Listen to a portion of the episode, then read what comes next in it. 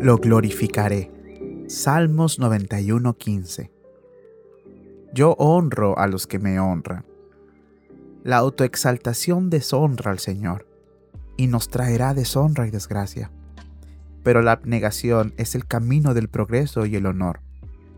Si el cristiano se niega a sí mismo y sus ojos y su corazón están puestos constantemente en la gloria del Señor, el Señor lo honrará. Superará con honor todas las dificultades, será librado de toda calumnia y escándalo que pueda venir sobre él, y disfrutará la sonrisa de su Padre en el día más oscuro.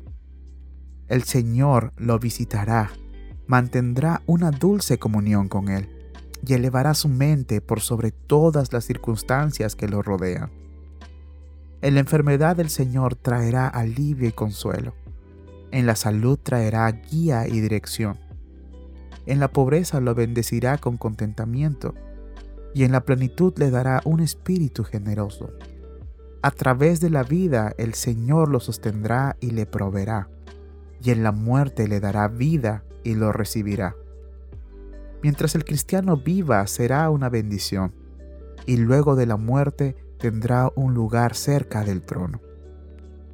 Amado, Niégate a ti mismo, mortifica la carne, levántate por encima del mundo, vive por fe, camina con Dios, honra al Señor y Él te honrará. Deja tus preocupaciones en sus manos, mientras buscas promover su reino y su gloria, y verás que Él bendecirá tu provisión y estarás satisfecho con el pan del cielo.